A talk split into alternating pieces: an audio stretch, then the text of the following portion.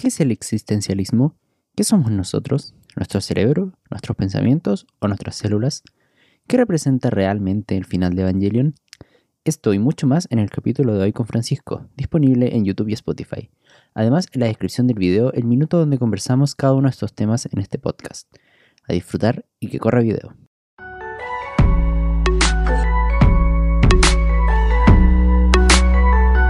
Bueno, bienvenido al programa, Francisco. Buenas. ¿Qué, buenas qué tal? noches. ¿Cómo va todo? Bien, bien. Sí, Bien. bueno, eh, la verdad tenía altas expectativas y estaba bien emocionado por hacer esta entrevista. Eh, te eh, siento que es un buen invitado porque sabéis de hartas cosas. Siento que te- siempre sabes, estás bien informado de muchos temas. Hemos tenido charlas interesantes antes y sobre todo porque tiene, te gustan como temas similares, pero tú eres mucho más racional para las cosas. Yo escucho que salió Anonymous y quedo flipando, pero tú siempre le buscas la explicación más lógica y sabes aterrizar ese tipo de cosas. Bueno, Así que preséntate, por favor, para los que no te conocen.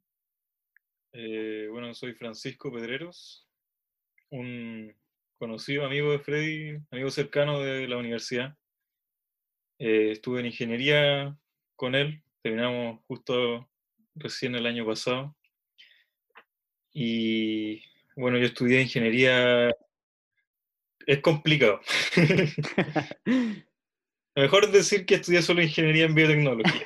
Y, y- pero saqué industrial, ¿no? Puta, industrial, tecnología, química, las tres cosas, un tercio de cada una.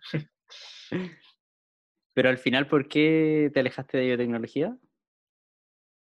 Eh, o sea, no me, no me alejé de biotecnología, al menos no es así como lo veo, sino que eh, decidí como postergar mi estudio en biotecnología, eh, viendo que en la universidad donde estaba le daban un enfoque que no me gustaba, porque la biotecnología tiene enfo- distintos enfoques, es como bien amplio. Y decidí, bueno, más adelante voy a hacer una especialidad, un magíster en lo que sí me interesa. Y por ahora, mejor, eh, ya tengo la parte de biotecnología, que es como el, el bloque principal que enseñan en, la en mi universidad donde estuve. Así que ahora voy a sacar industrial, que como que sirve en caso de que la biotecnología no, no me dé suficientes recursos para la, la fuente laboral de biotecnología es más complicada. Claro, sobre todo acá en Chile. Sí, como bien amor al arte que uno tiene que... Sí. ver. El, el, el magíster es tu próximo paso, por así decirlo. Eh, sí, sí, sí. ¿Y en qué? O sea, ¿qué especialidad en el fondo? Em, eso me lo estoy pensando bien ahora. eh, dentro del área médica, me gusta mucho.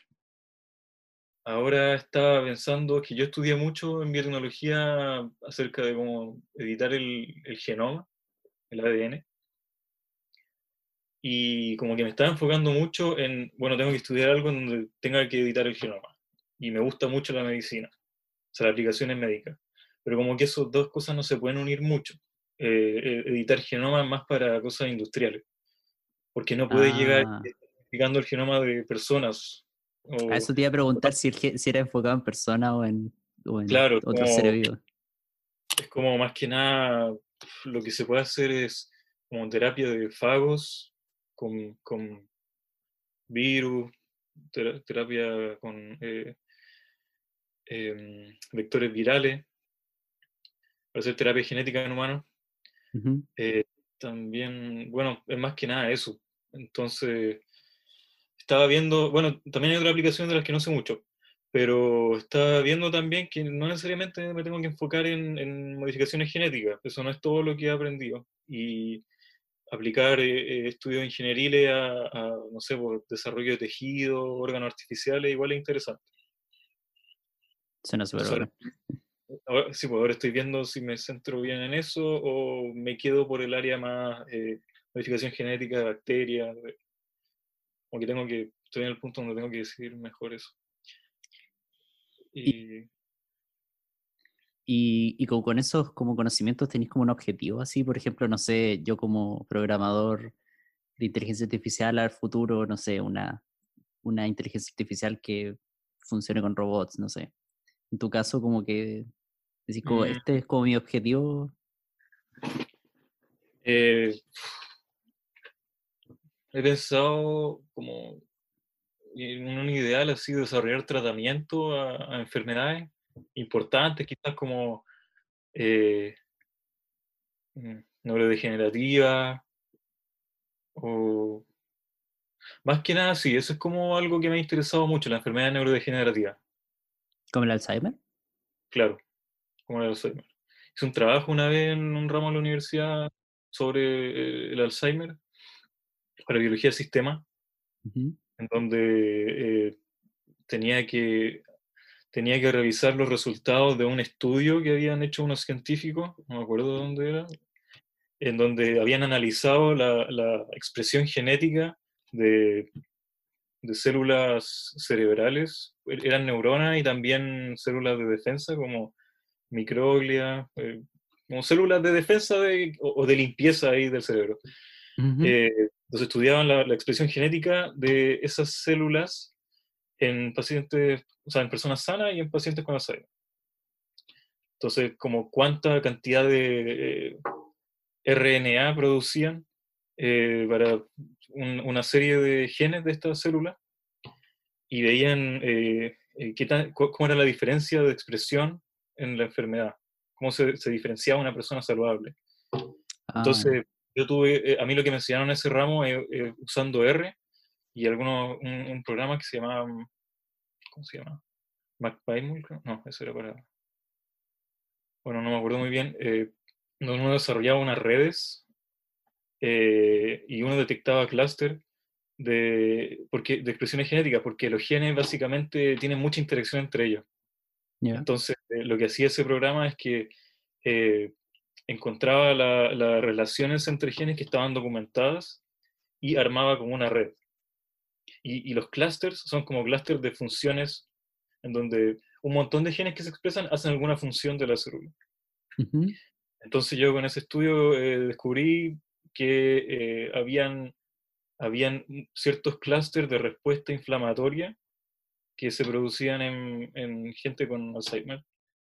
Y yo con el trabajo que hice durante todo el semestre, como que detecté uno o dos genes que desencadenaban toda esa expresión inflamatoria. Entonces fue, fue bonito, fue. ¿Qué onda? Terrible, dirigió tus proyectos, pues yo hacía un juego de zombies en mis clases. Ya, pero este, este fue un proyecto de como quinto, cuarto, o sea, vale, Pero, sí, en segundo. sí, segundo. Pero ese no fue el que después sacaste un paper. No, no, no, el que saqué paper fue otra cosa.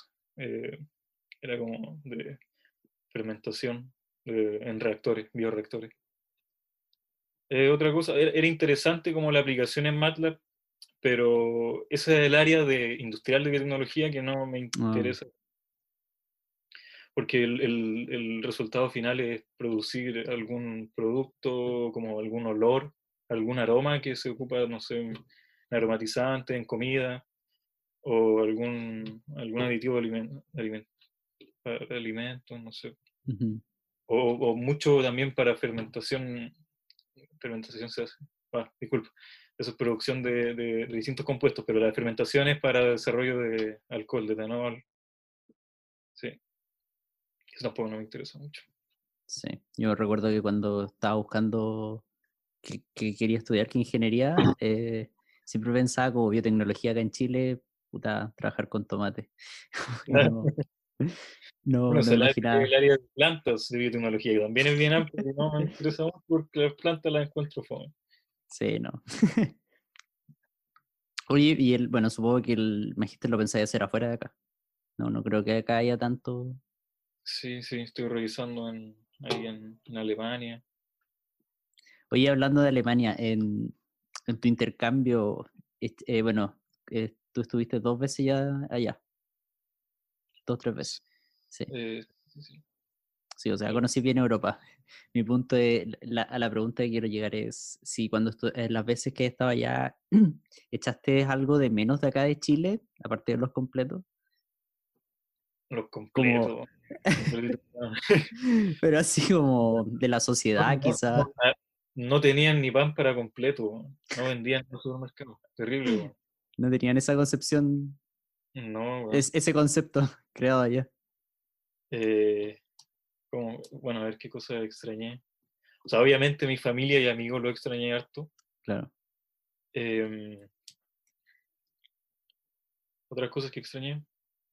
Es que eh, hay una sensación extraña en donde uno como que se siente en casa simplemente por, por, por todas las cosas que uno está habituado al entorno donde vive y todas las pequeñas cosas eh, te hace sentir como, como seguro, como son, son cosas que conoces, lo, el, no sé, los tipos de autos que ves, la señalética, eh, los productos que se dan en los supermercados, em, los carteles con, con publicidad. Me encima en idioma aún más raro que el inglés.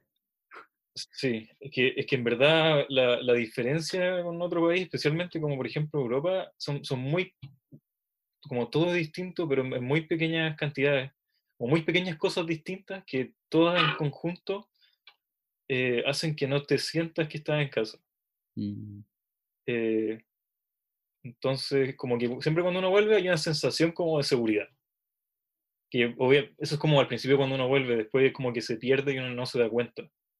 Pero cuando uno está afuera, como que se da cuenta. Cuando estás afuera, estás siempre como atento a, cosas que, que, que, no conoce, a cosas que, que no está habituado y que, que, pueden pasar. Alguien en la calle te puede hablar y obviamente hacer en otro idioma, a preguntar idea. El, el, transporte público siempre es muy distinto y tiene sus propias reglas. Eh, claro. Y lo más importante es la, cómo se comporta la gente, la, cómo la, la cultura se, nota después de un tiempo eh, em, como, como pequeñas cosas en el comportamiento. A, los chilenos como que uno de verdad los, los conoce como más inconscientes, tienen, tienen unas características que son como inconscientes.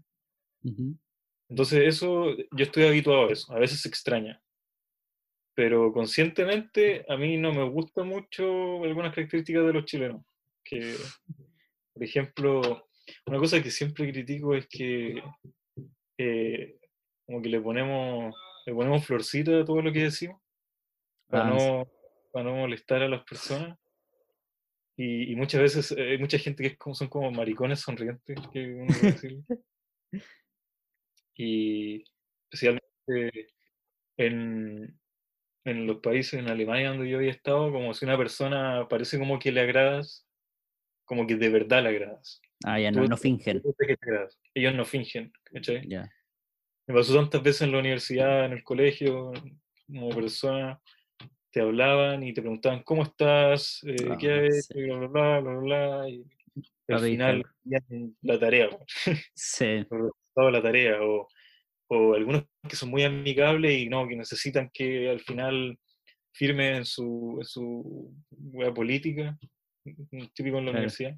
No, yo, a mí me carga. De hecho, yo siento, siento que soy todo lo contrario, como que yo prefiero, si le voy a hablar a alguien, no, me da lata decirle hola, ¿cómo estáis? Porque no, no voy a eso, como prefiero decirle, oye, necesito esta cuestión.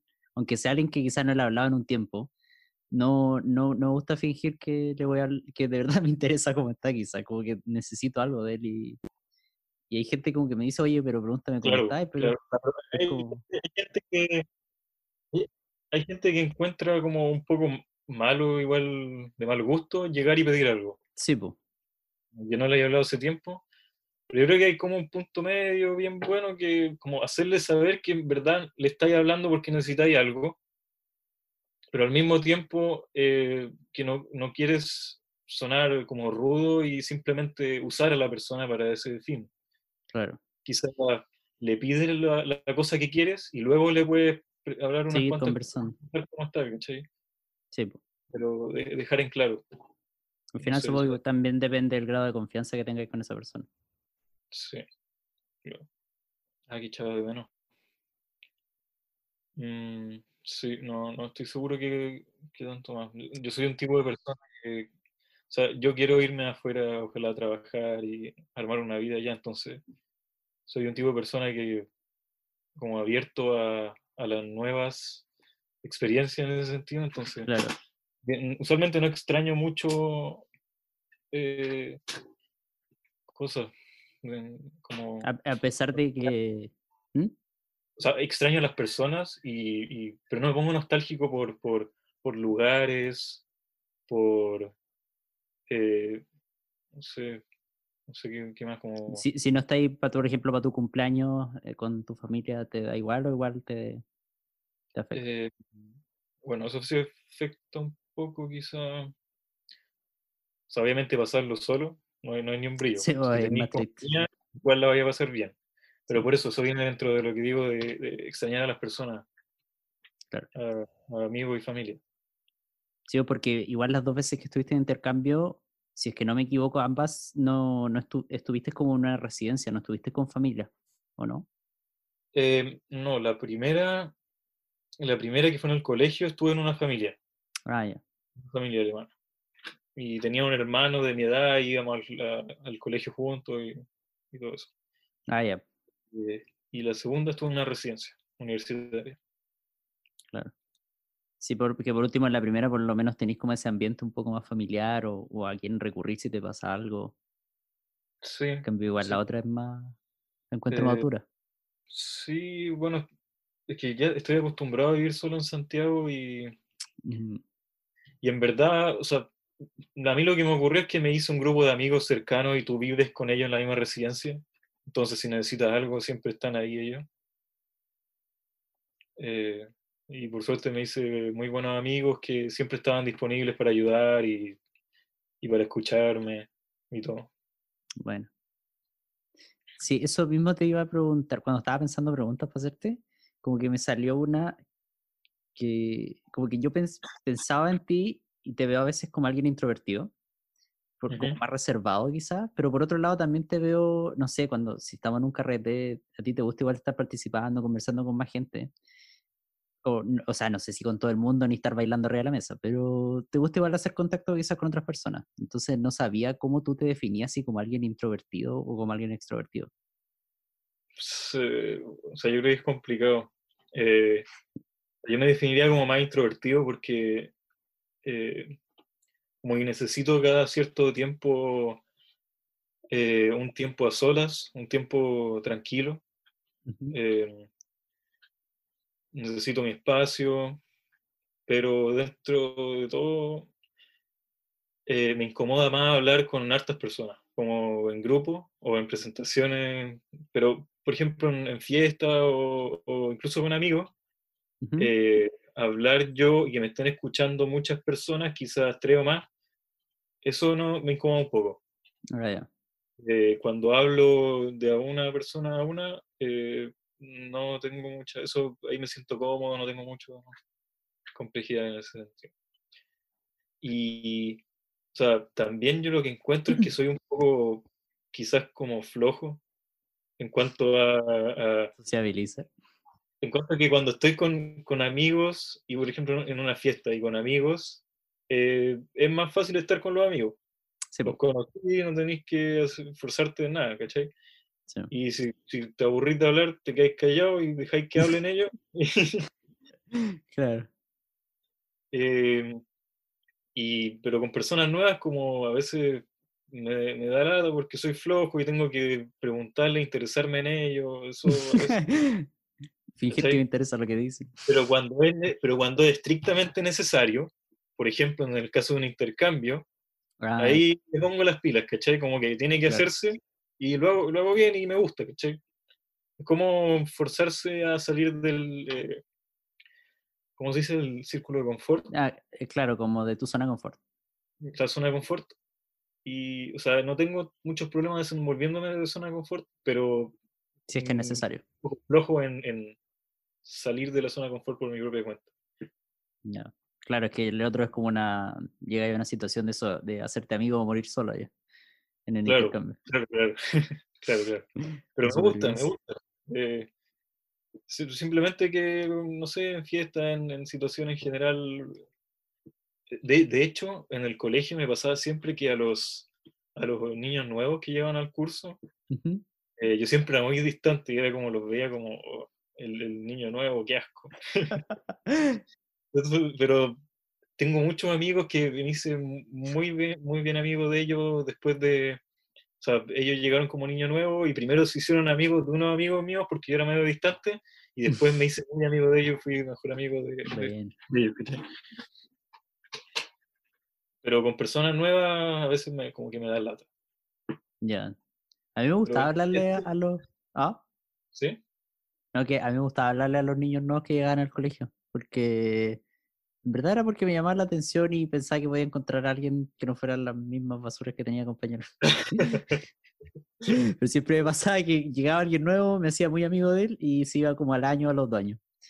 tenía que estar constantemente renovando de, Qué triste. amigos. Qué Por eso no, no hablo con ninguno, soy imbécil. Ojalá que no escuchen esto.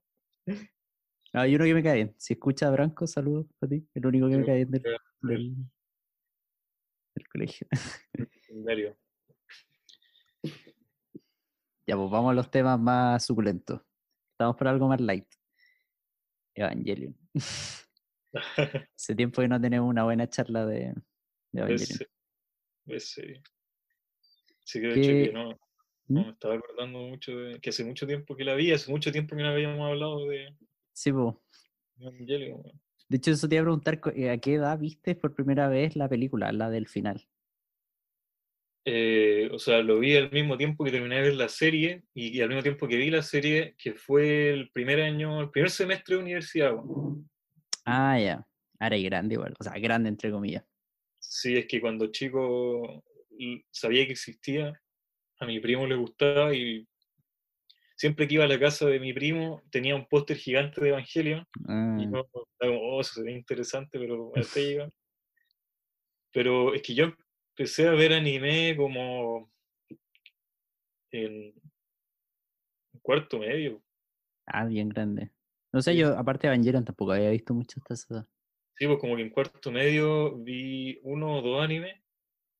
Los primeros que veía así como que me ponía en el computador a buscar los capítulos. Ah, eh, Obviamente antes, cuando chicos veían la tele. sí, cuarto medio fue la primera vez que vi eso y después vi Evangelion en claro, el primer semestre de la universidad. Cuando estaba en, en la pensión, una pensión con una vieja.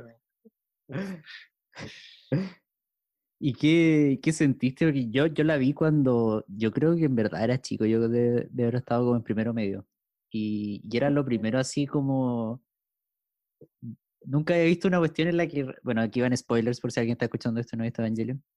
Nunca he visto algo que, que realmente acabara con la humanidad entero, como que no, no, no pensaba que algo así era posible. Viendo Dragon Ball donde todos revivían al final, era una weá donde...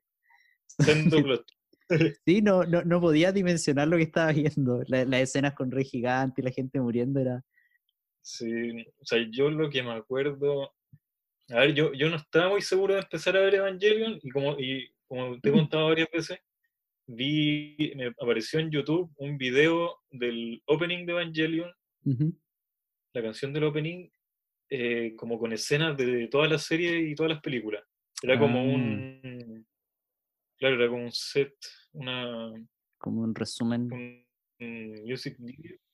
¿ya? No, era, era como, era como la, la música y con varias escenas, ¿cachai? Que están Ujú. puestas como al ritmo de la música, como todo bien, bien, bien hecho. Y de, me spoileé entero, bueno, hasta, hasta el final de la película.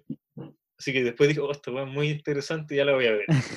Y, y después, mientras la veía, no me acordaba de nada de lo que había visto. De hecho, que no, Ah, no, bueno. como que mi cerebro eran tanta imagen y tanta información junta que después Sí, no pues no, recordaba no. nada. Y me acuerdo cuando vi Evangelion, eh, me gustó mucho. A ver, es que, es que a mí siempre me ha gustado mucho la filosofía. Y, y cuando chico, como en, en- estaba en el colegio, en enseñanza media, leí harto sobre eh, filósofos existencialistas y weas de psicología. Y, y entonces como que esta serie eh, se metía muy en la psicológica, muy en la como Sí, po. psiquis de los personajes y metía muchos temas existencialistas, pues entonces como que me llegaron todos. Como, oh, yo leí como esta cosa parecía a lo que leí, como lo que me interesaba. Eh, porque yo siempre desde como desde chico, enseñanza media, en verdad no me acuerdo cuándo empezó, eh, como que tenía muchas dudas existencialistas, así como, bueno, cuál, cuál es el significado de la vida, por qué vivimos, qué pasa después de la muerte, una cosa así. Eh, entonces leí harto eso y esta serie como que, como que trataba mucho esas cosas, como la angustia, la depresión, eh, la sensación de soledad y, cómo el personaje pasaba por eso y después, eh, gracias a la ayuda de un montón de personas, lograba sobreponerse a todo, a todo eso.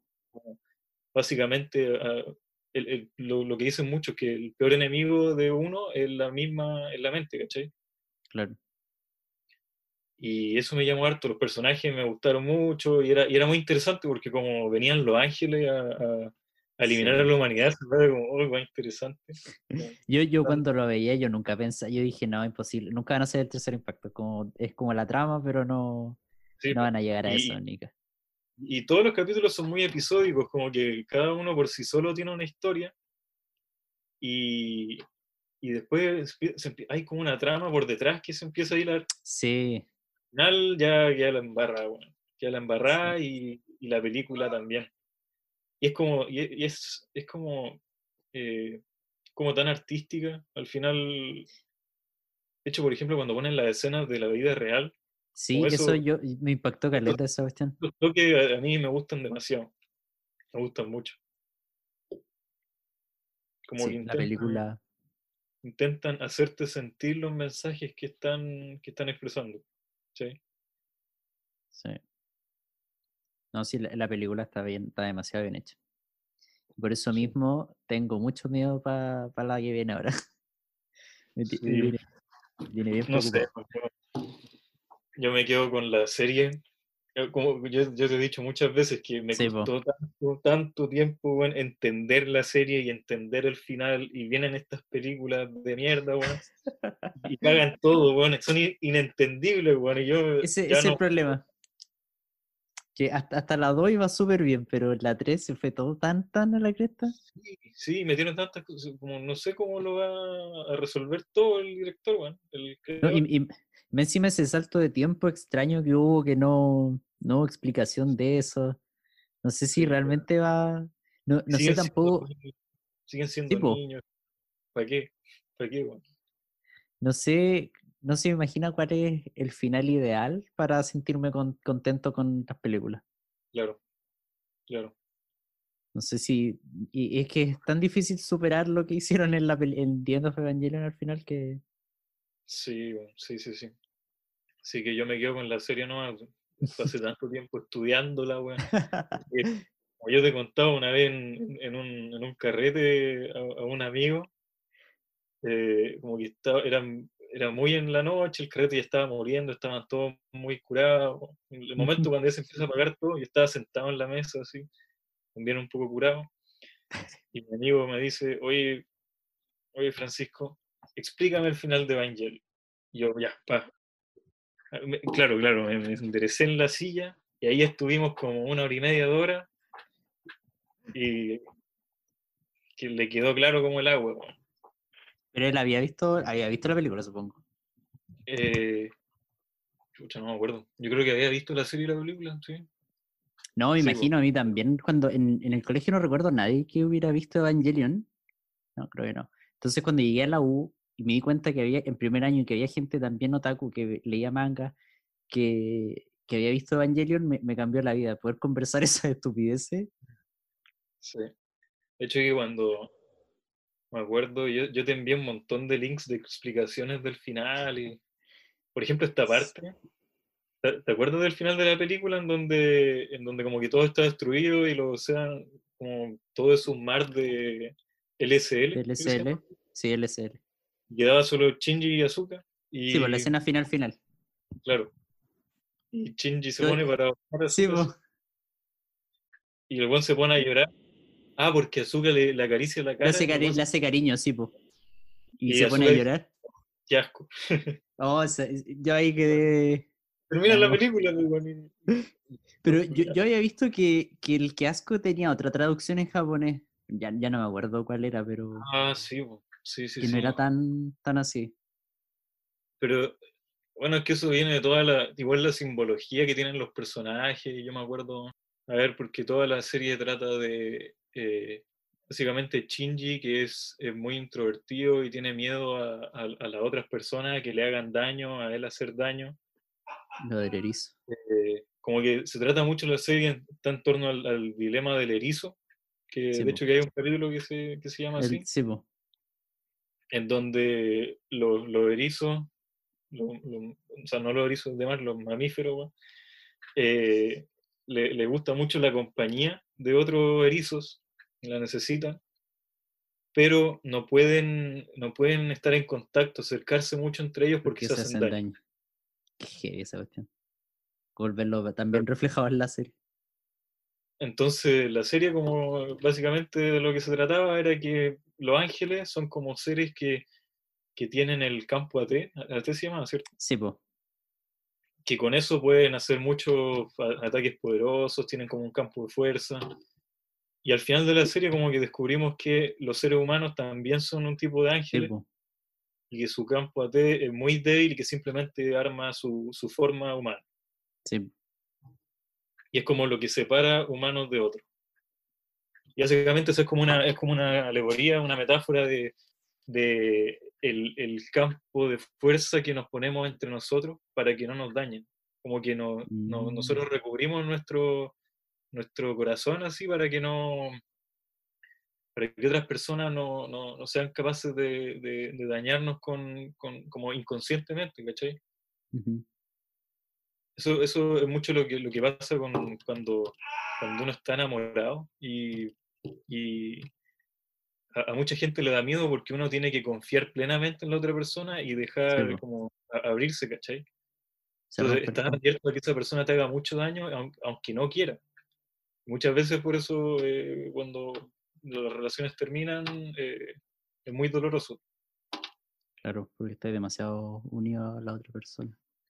Entonces, ahí, entonces hablaba sobre eso. Entonces, Shinji, más, que nada por los traumas que tuvo en su infancia, que no tuvo a su mamá, su papá lo dejó, eh, trata sobre cómo él siente que no es capaz de, de hacer nada en, en, en, el mundo, no hacer nada por su vida, que él no tiene fuerza para cambiar nada. Que él es simplemente un, como una, una, bolsa flotando en el aire. Y, y durante toda la serie tiene, tiene el apoyo de, de Misato, tiene a Azuka, a Rey. A los amigos del colegio. Claro, y él, y él, y él como se, se, va desarrollando en una persona que empieza a tener confianza en sí mismo. Básicamente la serie explica eso, como, como una persona que es muy frágil, que, que, la vida lo ha tratado muy mal y que por eso no siente que no es capaz de lograr nada, empieza a retomar la confianza en sí mismo. Y, y, básicamente todos nos hemos sentido así en algún momento, que, que, no podemos hacer nada contra, contra la situación actual, que no tenemos poder para, para, para cambiar la, la, mierda en que estamos, en el hoyo en que estamos. Eh, y, básicamente la serie lo que, lo, que, lo que te va diciendo es que la realidad es, es, es como, no es nada más que como tú la ves, que tú, tú armas todo lo que, lo que está alrededor tuyo, que tú eres capaz de, de que tú eres quien, quien se hace a sí mismo y, y, el alrededor, que una persona está hecha por su acto. Entonces, al final, al final de la serie, como en esa parte donde todos le aplauden y dicen... Sí. Felicitaciones, Chinchi. Porque el, el, One se da cuenta de que, de que él sí, sí vale la pena y, y, de que él tiene que amarse a sí mismo, pues de que él tiene que eh, como tomar las riendas de su vida, como enfrentar a la vida que la vida siempre te va, te va a sacar la mierda, pero tú simplemente siempre tienes que pararte y hacer contra ella, ¿cachai? Em, de hecho, también había leído por ahí mucho que el Shinji representa como el yo del, del, de, de, de, uno mismo, del ser humano, y es como una representación de la vida. Eh, Haciéndote mierda. Donde, claro, tienen una relación, eh, eh, que esos dos tienen una relación en donde Azuka siempre lo trata como una huevona, que es un imbécil y, y, toda esa Pero Azuka en el fondo está enamorada de Shinji, ¿cachai? Sí. O le gusta. Sí, sí, más un que. Claro, claro.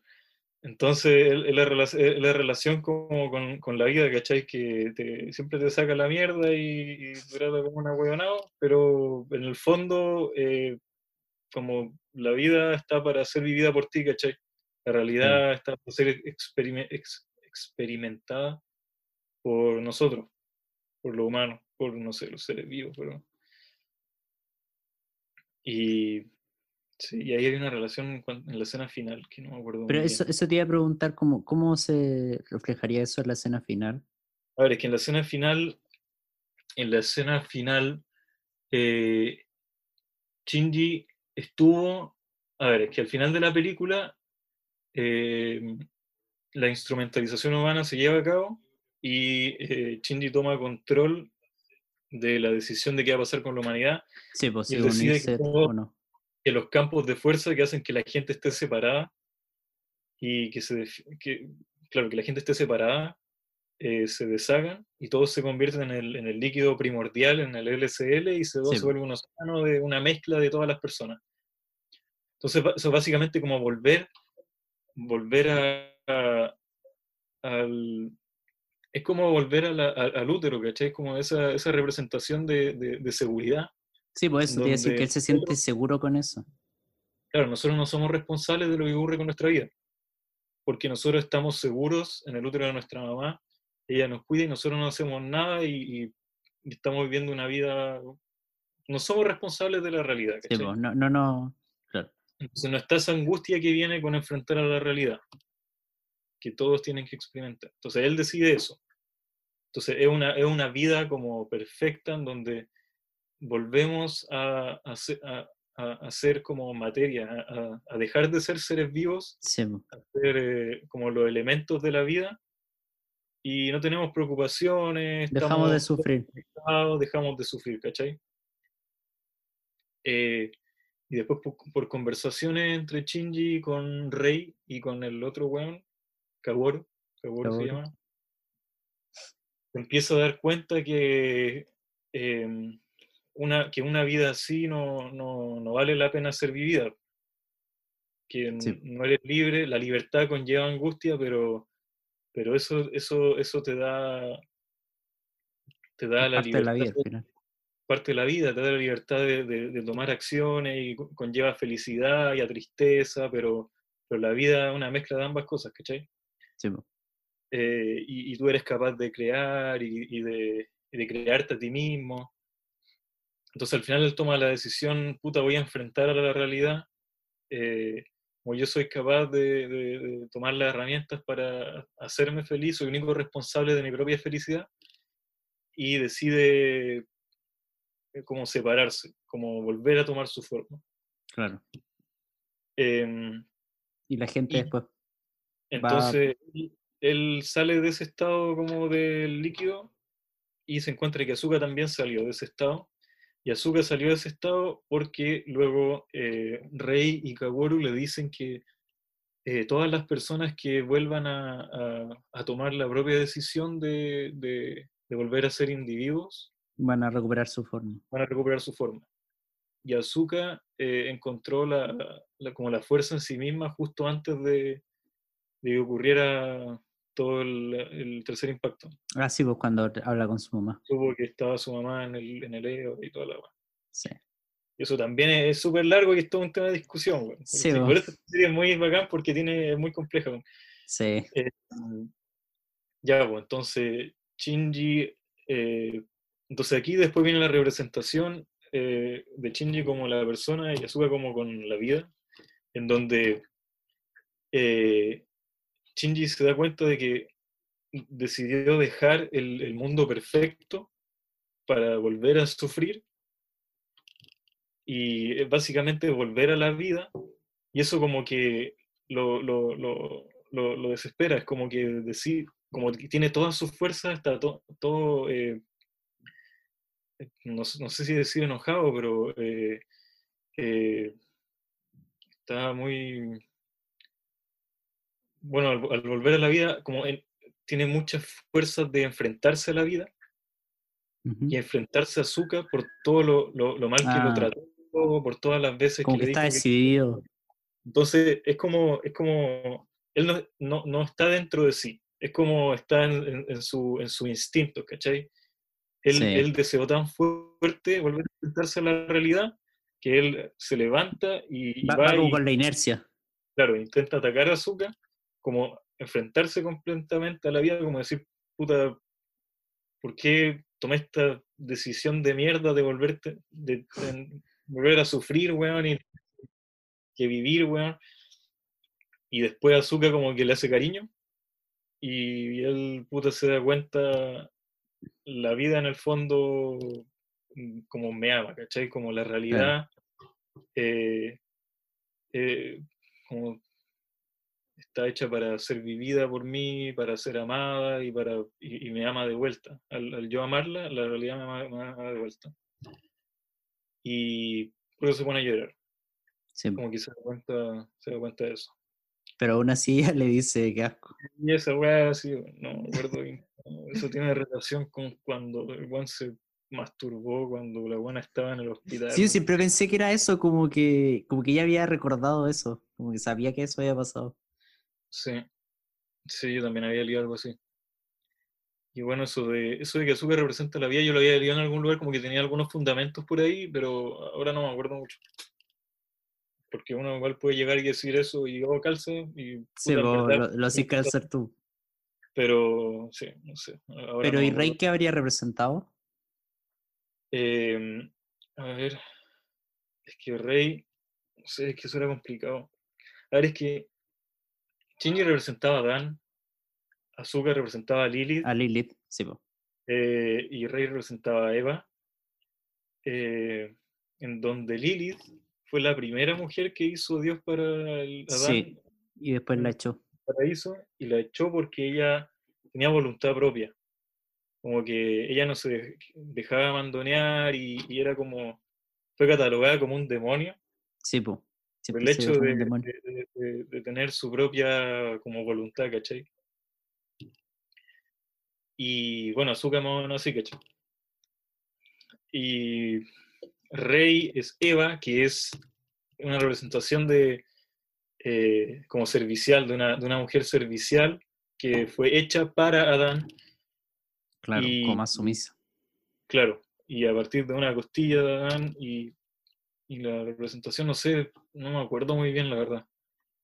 Eh, quizás está un poco relacionada con el, el super yo, como eh, este- esta como voz que uno tiene en- la cabeza que te, te hace sentir eh, mal cuando no haces lo correcto, que va contra la moral y como a seguir órdenes. Pero no me recuerdo muy bien. Solamente me acuerdo que estaba esa representación de que ella era, era representación de Eva, Lilith Sí, y Adán. Y en todo caso, Rey. A ver, quizás tú te acuerdas un poco, Rey era un clon de la mamá, Era un clon de la mamá, sí. que tenía el, básicamente como el espíritu de la mente de, de Lilith, ¿o no? Eh, sí, y por eso se podía conectar al EVA 0, porque el EVA 0 Claro. no tenía un- ningún alma. Y Kaworu era como el alma de Adán, Sí, y el cuerpo de Adán era el embrión. Sí, sí, sí. sí. No, no me acuerdo mucho de eso. No me acuerdo mucho de eso. Sí, pero muy buena serie. Muy buena Sí. serie porque que además a mí me gustan como eso, como las metáforas y las representaciones complicadas. Hay gente que odia esas cosas, como por qué Sí, no te lo dicen de frente así la weá nueva. Pero a mí me gusta como porque encuentro que hay como un arte en, en- en disfrazar ideas tan complejas. En, en algo En- tan simple. Claro, en, en- en una serie de weones peleando contra monstruos. po. y tenéis temas muy complicados que están disfrazados metafóricamente, ¿cachai? Sí, po. Y eso, yo eso necesita un arte, como tenéis que pensar mucho en cómo hacerlo y cómo hacerlo bien. Quizás uno Sí. puede criticar que, que cuesta mucho que una persona se dé cuenta de eso en Evangelion. Usualmente cuando tú haces algo así, tienes que tomar en cuenta que la persona ojalá tiene que ser capaz de eh, de entenderlo. De la representación a la metáfora. Pero bueno, supongo que hay hay gente que le gusta weas que no son capaces de entender a Sí. menos que vea weas y, vea videos. weón. No, yo recuerdo que lo pasaba bien esas tardes viendo Taringa, como la, los, los foros y weá, las explicaciones. Sí. O, o después, bueno, la- las teorías de las películas también. He gastado tanto tiempo viendo Hay una... Y, las teorías de la... ¿Qué cosa? ¿La luna con sangre? No, no, es que había una, pero ya ese era otro. Nunca supe si era real, que en la, en la segunda, creo, habían como muchos glifos en las paredes, así pequeñiñitos. Y se supone que alguien lo había tomado y había como entendido la cuestión y era como una pieza musical y la, la reproducía era una de las canciones que, que sonaba en la película, pero, pero y estaba la canción así en el link, pero ya era como demasiado, nunca supe si era real. Muy rebuscado. Sí, pues la, la, gran teoría de las películas es que es continuación de la serie. Igual encuentro loco eso. Sí, pero puta, es que, es que puede ser loco, pero si no hacen nada con esa idea, eh, ahí queda. Sí, pues sería penca porque igual es que han dado demasiadas pistas, sobre todo por Kaoru. Cuando se manda su frase. Sí, bueno, no me acuerdo. En verdad no. Que, que el dos veces recuerdo que le dice como Shinji nos volvemos a ver. O Shinji esta vez te haré feliz, como en el fondo como si lo conociera. Esa es la tercera. No, esa es la segunda. No es la segunda. Al final de la primera y al final de la, de la segunda aparece Kaoru diciendo weas que te, que te dejan así no, si la tercera no debería existir. No, bueno. Esa, esa, en esa hay como tres reyes distintos, ¿no? Sí, y, y, salen con eso de la maldición de Leo y la weá. Y, se, mm. y, se, mandan un impacto así como por la tela. Ya, ya, un cuarto impacto, ah, duró un segundo, bueno, ya. Eso no me gustó, eso. No. Además, la, la mina nueva que metieron, ¿cómo se llama? ¿May? eh, Mari. Puta, a mí me gusta. Pero es que no, yo, encuentro que no tiene, no tiene cabida en la wea, es como. No hacen nada con ese personaje más que. Fanservice. mostrarlo peleando y fanservice. Sí, es puro fanservice ella. O sea, Shinji, es el personaje principal. Azuka tiene todo su espacio importante como el crecimiento de Shinji, su propio desarrollo. y puta Rey también, pues muy importante. De hecho, en las películas cambia un poco el motor de las acciones de Shinji, pues es mucho más por Rey todo lo que hace. Eh, sí, pues porque en la. ¿Te acordáis cuando? Puta, mi capítulo favorito es cuando está ese ángel que tiene como papel que tira. No sé si es papel, pero como con los brazos. Ah. Y activa, activa en el fondo al, al leva así para el pico. Ah, sí.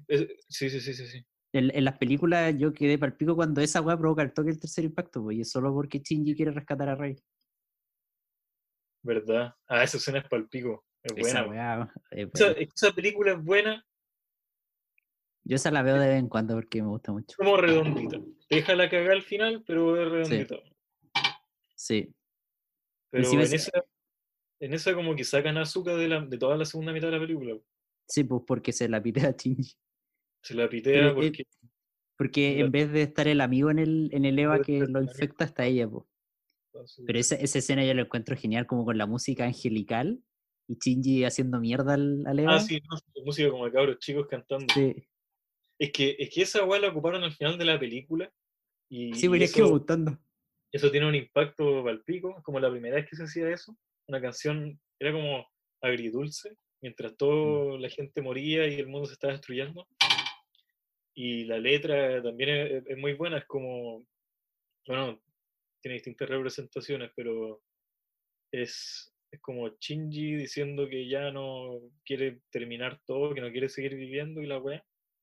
Pero también ah, en las letras como que hay alguien disculpándose.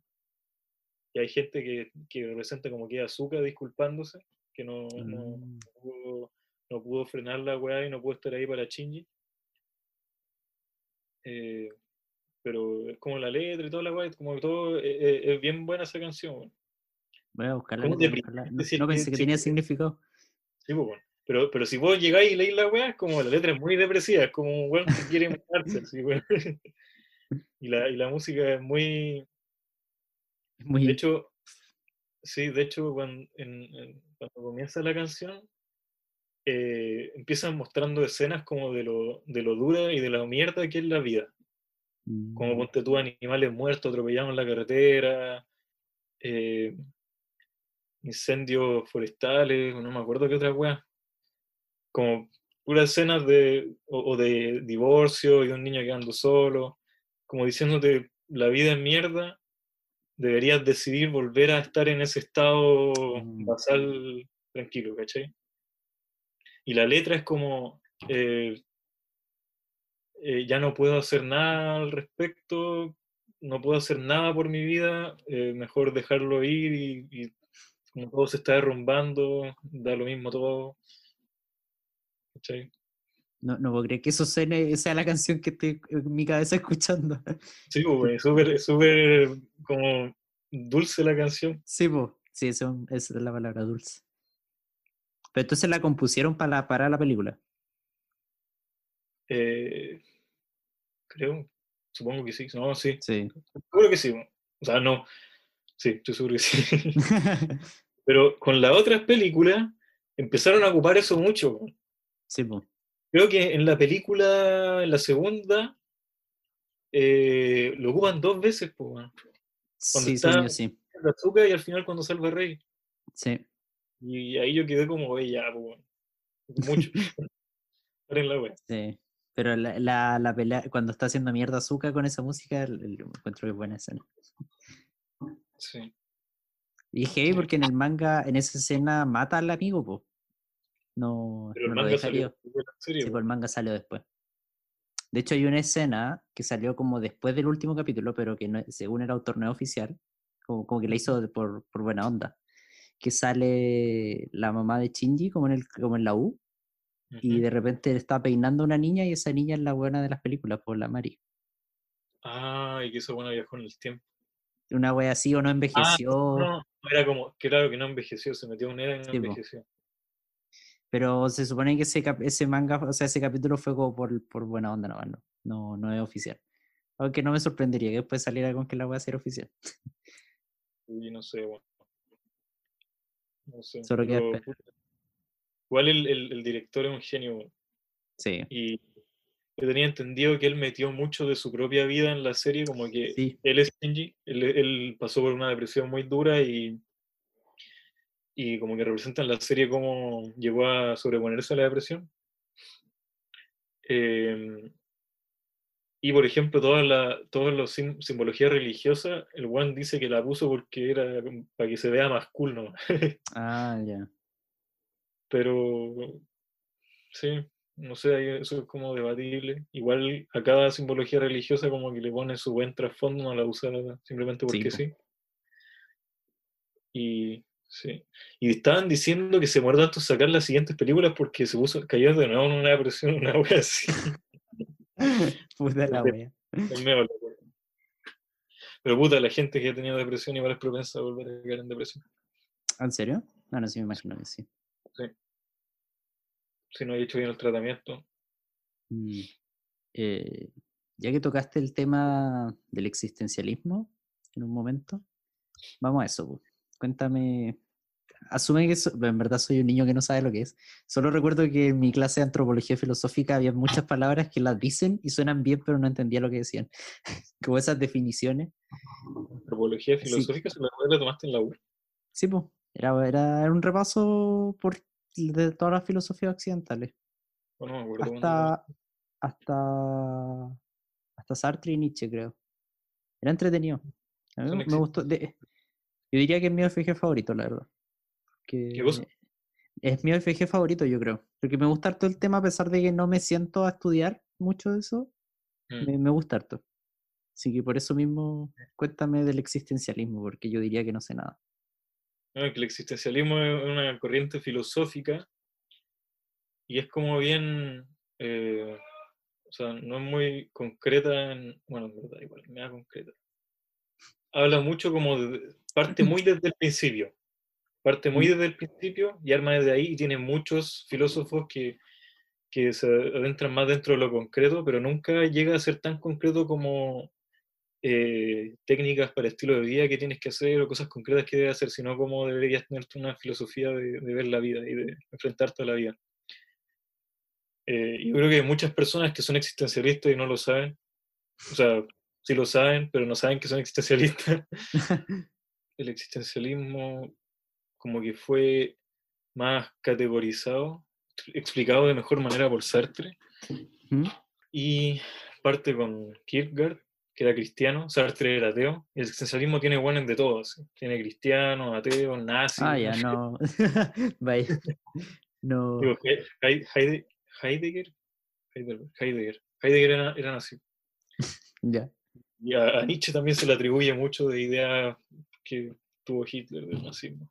El existencialismo parte de la idea de que la existencia precede a la esencia. ¿Qué, qué significa eso? ¿Qué significa eso? Que por, por ejemplo, tú cuando vas a hacer un martillo, tú primero piensas en que el- no, no haces el martillo primero y, y después ves en qué lo vas a usar. Tú primero piensas, necesito algo para clavar esta weá. Necesito algo para clavar estas cosas. La, la primera persona que construyó un martillo, que creó un martillo. Eh, por ejemplo, ya necesito poner estas dos weas de madera juntas. Eh, ya tengo una wea que, pero no la puedo enterrar. una, wea con filo que no la puedo enterrar. Puta, crea un martillo, una wea como buena, así bien maciza para golpear cosas. Eh, eso es que la esencia se llega primero a la existencia. Primero tú dices, Ya. necesito algo para hacer esta weá, Ah, ya. Como, como el concepto y después lo creas. Después Y- existe. después existe. Ya. Sin embargo, para un ser humano, la existencia precede a la esencia. Es decir, no existe una naturaleza humana. No existe como un humano promedio o un humano eh, como deberían actuar los humanos. Ya. Sea, primero que nada, no hay, no hay ningún objetivo para los humanos, ni, ni ningún deber, ni, ni nada. Como Estamos Simplemente- simplemente estamos. Y segundo, eso, no hay ninguna naturaleza humana. Eh, eso explica Sartre, como, como agrupando toda la idea de todo lo existencialista. Eh, entonces nosotros existimos y después eh, como creamos qué es lo que ser nosotros. Entonces básicamente eh, una persona es básicamente un conjunto de actos. Como a medida que tú actúas, tú te creas a ti mismo. ¿Cachai? Em, Como que tú te entonces, vas definiendo. claro, básicamente tú eres una página en blanco y eres completamente libre. Lo que decía Ah, mucho ya. Sartre es que nosotros somos lanzados a la vida y después estamos solos. Él era ateo y decía que, bueno, no había un Dios, entonces, si no hay Dios, simplemente nosotros llegamos, existimos y después ahí vemos qué hacemos. Tenemos completa libertad, ¿cachai?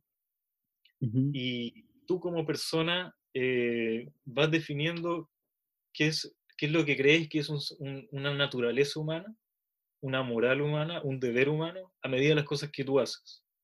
¿Cachai? Ujú. Por ejemplo, tú si piensas en, en si hago esto de tal manera o de otra manera, y tú dices, no, esto está mal, eh, llevaría a pasar a la gente, estaría infringiendo la moral o no sé qué cosa, lo voy a hacer así. Ujú. tú estás decidiendo, o sea, en ese momento tú estás diciendo, yo voy a hacer esto así. Por ejemplo, eh, a ver, no, no se me ocurre un ejemplo bien claro, pero tú al decidir que quiero hacer algo de esta manera, automáticamente, inconscientemente, estás pensando en que esa es la mejor manera de hacerlo. Ya. Que básicamente, eh, así es como una persona debería actuar. Y tú no puedes librarte de esa idea. Por ejemplo, da un ejemplo Sartre, no me acuerdo en un libro, en un libro que leí, no, no me acuerdo cómo se llama, Existencialismo, un, un humanismo creo que se llama, Ujú. eh, de, un, de un estudiante que le va a preguntar a él que no sabía qué hacer con su vida. Él tenía un hermano que estaba en, en- haciendo servicio militar, que era un, un militar, y él había sido asesinado por los enemigos, eh, creo que eran los nazis, digamos que eran los nazis. Eh, había sido asesinado por ellos y él quería servir a su país, luchar por los franceses y meterse a los militares y ir a, ir a luchar y vengar a su hermano. Pero él vivía con su mamá en, en Francia, que todavía no estaba dominada por los alemanes, Ya. y su mamá estaba sola. No tenía a su hermano, solo lo tenía él, y su papá era un, era un traidor, se podría decir así. Entonces su mamá ya no lo pescaba. Él ayudaba, a, los, ayudaba a los alemanes. Eh, entonces, él se dio cuenta de, bueno, si me voy, mi mamá no va a tener ninguna razón para vivir. Ella está completamente devastada por la muerte de mi hermano, y si yo me voy, ella, o sea, ella vive solo por mí. ¿Cachai? Claro. Entonces él tenía que tomar esa decisión, o se quedaba con su mamá o iba por el bien general a, luchar por su hermano. Ujú. Entonces, lo que le dice Sartre, o sea, lo que se da cuenta Sartre en ese momento es que eh, no hay una decisión correcta. Como A ninguna de las dos. no, no hay una decisión correcta. O sea, me quedo con mi mamá y la cuido a ella y dejo que el Ujú. mundo quede a, a- a la deriva, como que otros luchen por, por Francia, contra los nazis, por la libertad. Ujú. eh, y mi hermano su, queda, queda ahí, pasada a llevar por, por los nazis, simplemente lo mataron y su cuerpo quedó por ahí. Ujú. O dejo a mi mamá y voy por el bien general, ayudo al bien general, al, al bienestar de todos los franceses. Entonces uno puede irse a Kant y ver que tú tienes que actuar como, como crees que deberían actuar todos, como, que, como crees que debería actuar todas las personas, como esa es la- un- una parte de la moral Sí. que desarrolla Kant. Pero ¿cómo debe actuar uno? Uno debe cuidar mucho a la mamá o uno debe ver por el bien de un montón de personas que van a, que van a ser esclavizadas por los nazis y quizás un país Claro. que va a perder ante los nazis, ¿cachai? Entonces ahí ves que no hay como una moral humana dictada, como una naturaleza humana de qué es lo que hay que hacer. Claro. no hay una Al final es humana lo que él ¿qué es lo decide. que que hacer, ¿cachai? Ah, y también lo que decía Sartre es que tú, al, al- al no saber qué hacer y decidir ir a hablar con alguien, ya Ujú. estás tomando una decisión. ¿Ya? Por ejemplo, si tú no sabes qué hacer y decides eh, ir a hablar con, con un cura que con un cura así como bien por la paz y, y que tú sabes más o menos cómo es, Ujú. o, o simplemente por el hecho de ser cura, como que tienes una idea más o menos de lo que te va a responder. Si vas y le preguntas, no sé, a, a un viejo que había estado en, lo- en- el servicio militar, sabes lo que te va a responder, ¿cachai? Sí. Entonces Sartre le dijo, bueno, tú vienes a preguntarme a mí y tú ya decidiste desde antes, tú ya sabes lo que te voy a responder. Ah, Y Juan le dice como, elige, como inventa, como no hay, no hay, no hay una decisión correcta. Tú tienes que inventar tu propia decisión. Como tú tienes que, tú, tú tienes que armar básicamente tu, tu esencia, armarte como con tu acto. no, no hay nada que esté predefinido. Entonces, eso lo ocupa como un ejemplo en donde, eh, en primer lugar, no, no hay una naturaleza humana que es lo que se debe seguir, cuidar a la mamá, luchar por lo- los demás humanos. Tú tomas tu propia decisión, ¿cachai? No hay, no hay nada establecido. No por, claro, no por ser humano tienes que trabajar por el bien de la humanidad o cuidar necesariamente a las personas cercanas, como que eso viene de ti, ¿cachai? Ya. viene de ti, porque eres completamente libre. Eh, y eso, decía Sartre, que genera angustia. Ese es es un, un aspecto de la libertad que genera una angustia en todas las personas, que es la angustia de tomar decisiones y la angustia de la idea de, de que en cada momento estás actuando eh, de como crees que deberían actuar todas las personas. Claro.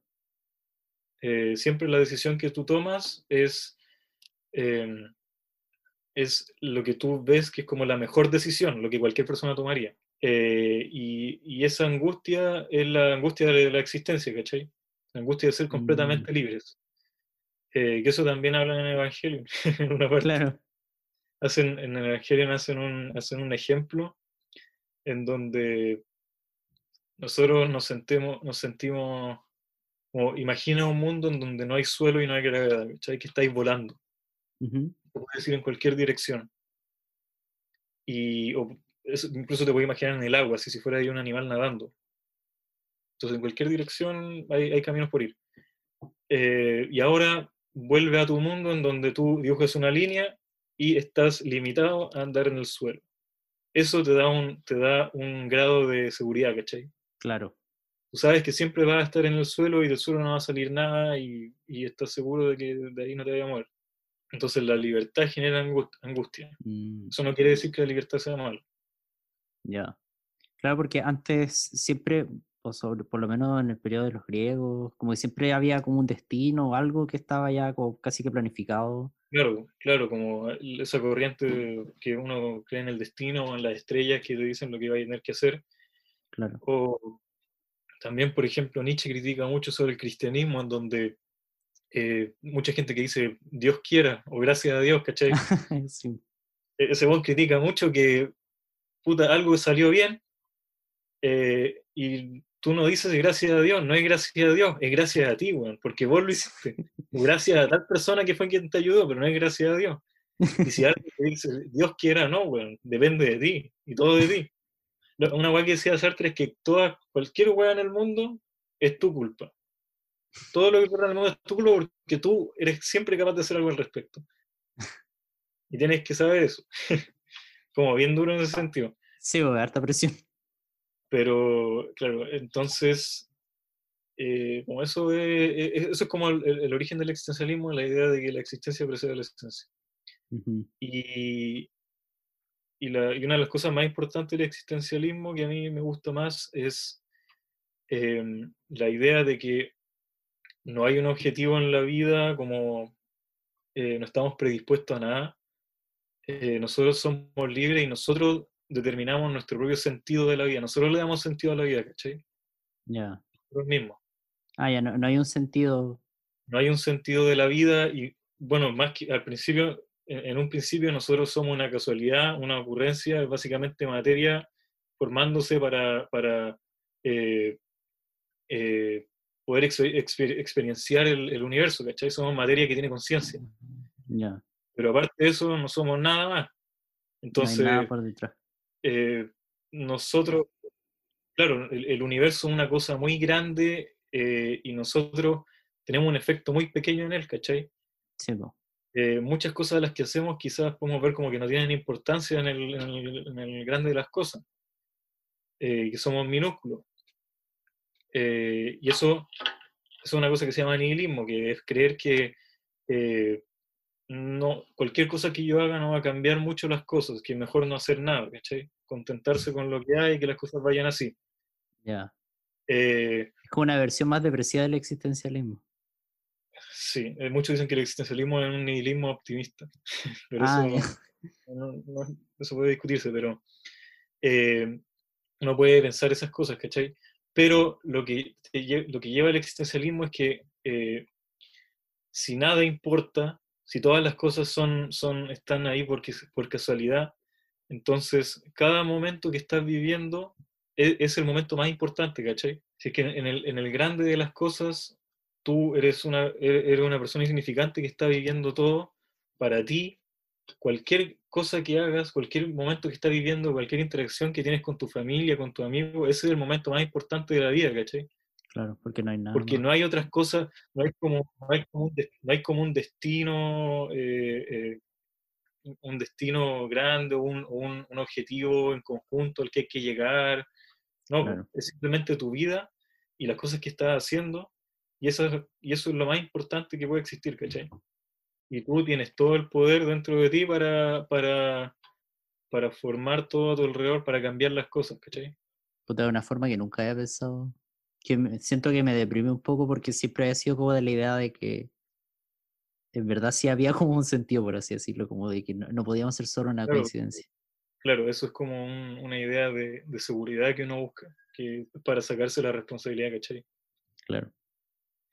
Pero, por otro lado, no, me, gusta como el, pensar también eso de que no habiendo nada más, en verdad lo, como que te hace vivir mejor el solo disfrutar el ahora, por así decirlo. Claro, claro, o sea, obviamente con responsabilidad, ¿cachai? Sí, pues, obvio. Pero claro, no hay YOLO, pero. Pero como que apreciáis más las cosas de ahora. Claro, es igual de apreciar más las cosas y, saber que tú tienes la capacidad, de, hacer un cambio de la vida en lo que tú formas, ¿cachai? Eh, estamos el día a partir de tus propias manos. Entonces, a veces uno se siente imposibilitado, pero esos son como esos son ilusiones de, los sentimientos, de las sensaciones, de los sentimientos que uno tiene en el momento.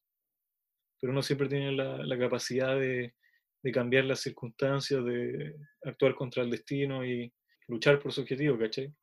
O sea, en, en, desde esa perspectiva, entonces el libre albedrío es real. ¿Si tenemos libre albedrío como seres humanos? Claro, completamente, sí. Que yo había visto un video como, como que te lo ponía de los dos lados, como si lo pensáis como en la física clásica, como cada acción tiene una reacción, como que casi que desde que se originó el Big Bang, todas las cosas han sido consecuencias de eso. Entonces, como el hacer algo es una consecuencia de muchos actos pasados nomás. Entonces, no, no realmente no estás... Depende cómo lo ves. Por ejemplo, no importa qué hagamos, el sol va a explotar. No importa que hagamos, el universo se va a congelar, ¿cachai? La entropía va a seguir aumentando. Pero, pero todas esas cosas son en, magnitud tan grande que, que, no, como depende del punto de vista en que lo ves, ¿cachai? Como tú eres, eres responsable de tu vida y para, para ti y para tu vida, eh, eso, eso es todo para ti, ¿cachai? Lo que está ocurriendo ahora. O sea, es como la idea de que, bueno, nosotros somos minúsculos, no ocupamos nada del universo, nuestro, nuestro Sol es uno de los más pequeños, pero puta, este es el lugar, este es el lugar más importante del universo. Somos la, somos, hay tanta materia, tantas estrellas, tantos planetas y toda la weá, pero puta, en este planeta el que vivimos nosotros y donde vamos a vivir toda nuestra vida y el planeta más importante que puede existir, ¿cachai? Sí. Aquí van a ocurrir todas las cosas, vas a tener a tu hijo, conociste, eh, eh, eh, amaste a tus papás, conociste a tus amigos, y tienes un montón de cosas que conocer y, y y, y, cada una de esas pequeñas instancias, la, cada momento que te ríes con tu bolora, que, que hablas con tus papás, es, es un momento súper importante y más importante que no sé cuántas estrellas en el universo van explotando o, o, planetas, ah, planetas formándose.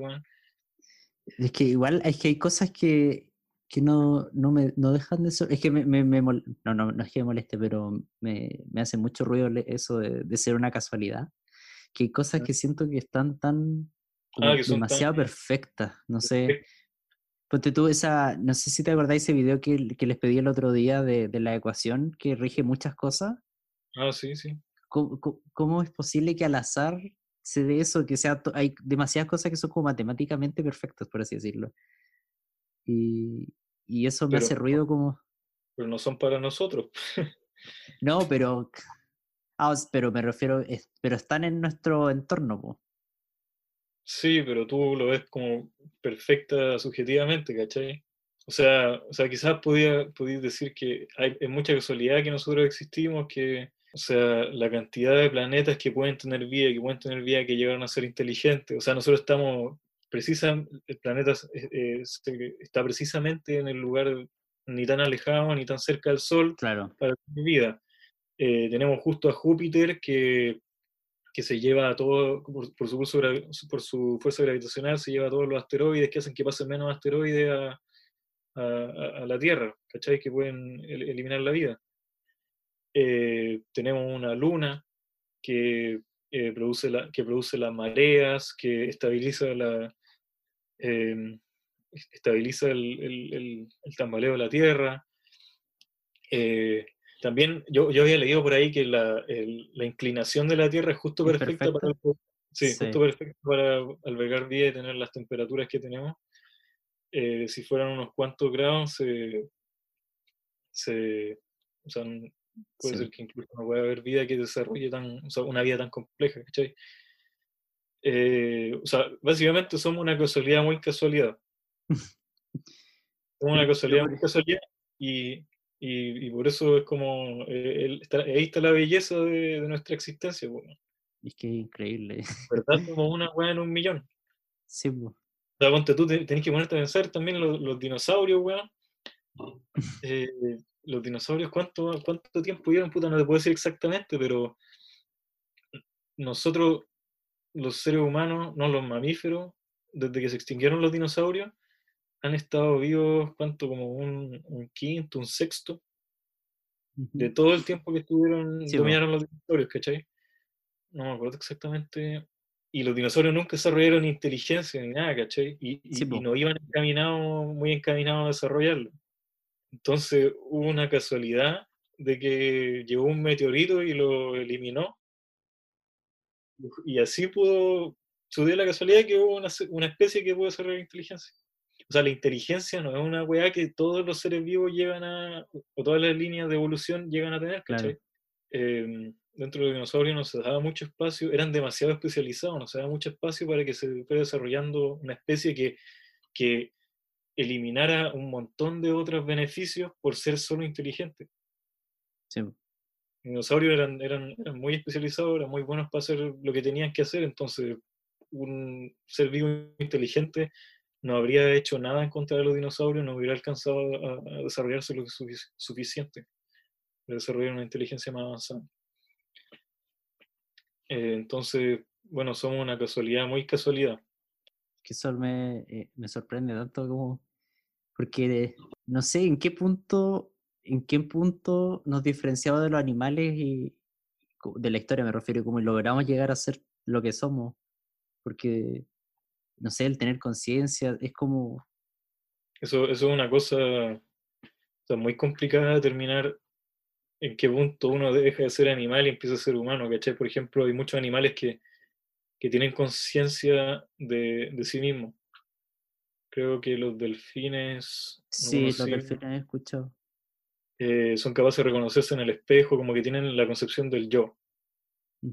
Creo que los elefantes entienden el concepto de, como de la muerte. Eh, yo había leído sobre elefantes que, que básicamente como que hacían un ritual para sus muertos, como que lloraban a sus muertos cuando había un elefante ah. muerto o huesos, ellos iban y lo tocaban y todos llegaban y tocaban el hueso una vez, el, el cuerpo.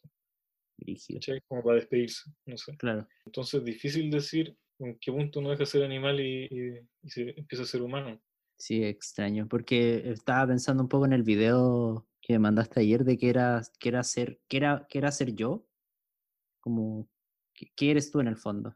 Es que tú, como, ¿qué, crees que es la parte más importante de ti? Como si pudiera elegir una parte de tu cuerpo para, para, para mantener como en el tiempo como para guardarla para el futuro. O para pasarla, si te vas a otra dimensión y puedes llevarte solamente una parte del cuerpo que, que, que de algún modo va a seguir viviendo.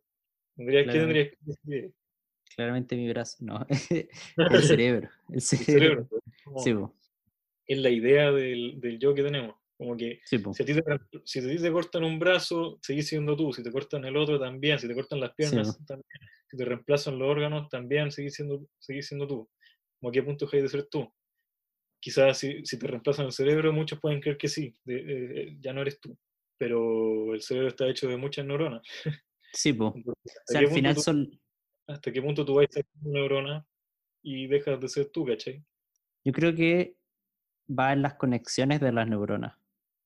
En el fondo, eso también, es lo que creo yo, es como la, cómo está estructurada la red neuronal en tu cerebro. Claro, como que a gran escala podrían ser como los pensamientos y tu forma de actuar, porque si, si yo ah, tomo a otra persona y como que reprogramo sus neuronas para que funcionen igual a las mías, ¿por qué él no sería yo? Clon tuyo, ¿cachai? ¿Ah? Clon tuyo. Sí, pues. Y por, por, eso, por ejemplo, también muchas enfermedades neurodegenerativas son tan terribles, pues, porque empiezan a, a desgastar el cerebro, uno empieza a perder conexiones neuronales, uno empieza a perder memoria, empieza a perder eh, habilidades que uno había desarrollado, ¿cachai? Básicamente como que vais dejando de ser tú mismo. Eh, pero igual tú podéis decir, bueno, si la, la, cómo está estructurada la red de neuronas en tu cerebro eres tú, si tú haces otro cerebro con la misma red de neuronas, ese va a ser tú también, ¿no? Tú eres el one de acá, ese one de allá no eres tú. Pero, pero si alguien, pero si tú, si yo, si llega una persona a tu casa y, y, piensa, tiene los mismos recuerdos que yo, piensa como yo y actúa como yo, ¿pensaría que soy yo? Puta, yo sí pensaría que eres tú, yo no podría diferenciarlo, pero tú estás, pero, pero para ti, ese bueno es un clon tuyo, ¿cachai? Sí, y para él yo soy un clon. Hay, como una, hay como una esencia, como lo que podría decirse como el alma, ¿cachai? Claro. Pero esa es una weá muy abstracta. Eh, por ejemplo, ¿Qué pasa si a tu cerebro, no sé, no sé lo, lo partes por la mitad y, cada mitad funciona por sí sola? Como, no sé si viste un video sí. de eso. Cuenta un poco del video. Bueno, el tema es que para tratamientos con esquizofrenia se solía hacer que se cortaba la conexión cerebral entre los hemisferios cerebrales, se cortaba la conexión cerebral para tratar eh, los síntomas de esquizofrenia. Eh, y en ese video hablan de algunos efectos secundarios que tenía mucha gente que había pasado por ese tratamiento, en donde, eh, dado que los dos hemisferios del cerebro ya no estaban conectados, empezaba a darse como una, una weá muy freak, en donde a veces las dos mitades del cerebro tomaban decisiones distintas, no concordaban. Increíble. O les costaba comunicarse entre ellas. Eh, porque, bueno, una mitad controla una mitad del cuerpo, la otra mitad cerebro controla la otra mitad, y una mitad ve con un ojo y la otra mitad ve con el otro ojo. Pero hay una mitad que controla el habla, la otra mitad no puede hablar. Entonces, se habían hecho muchos experimentos en donde eh, a la gente así le ocurría que una de sus manos decidía como qué es la ropa que se iba a poner hoy, pero él pero por el otro lado él pensaba como, no, yo no me quiero poner esto, como quiero, ¿cachai? O le hacían experimentos en donde solamente con una mitad podía ver, eh, podía ver un objeto que lo agarraba con la mano y con la otra mitad, que era la que podía hablar, le, le explicaban como qué era lo que tenía en la mano, por qué lo tomó y, y, cosas así, que decía en una, en una pantalla que estaba al lado. Y le costaba eh, explicar por qué lo había tomado, qué objeto tenía, ¿cachai? Eh, ah. A veces inventaba cosas, como simplemente lo tomé porque, porque a mí me gustan, por ejemplo, en cubo Rubik, a mí me gustan resolver esta weá. Ya. Entonces, esa es la mitad del cerebro que puede hablar inventando cosas que, con, con información que le falta. O sea, si le tapáis el, el, el, ojo con el que ve, cagaba. Sí. Entonces, bueno, la, lo, lo, que hablan en ese video es como una, una persona está hecha de, de, dos cosas que se comunican entre sí, ¿cachai? De dos mitades del cerebro que se ah, comunican, se trabajan juntas. Que se separan, pueden llegar a ser como entidades distintas, pero seguís siendo tú, ¿cachai? Sí, O por ejemplo, el, ¿cachai? El pulpo, el pulpo es un ser vivo que es de los más inteligentes, pero su sistema nervioso es muy distinto al nuestro.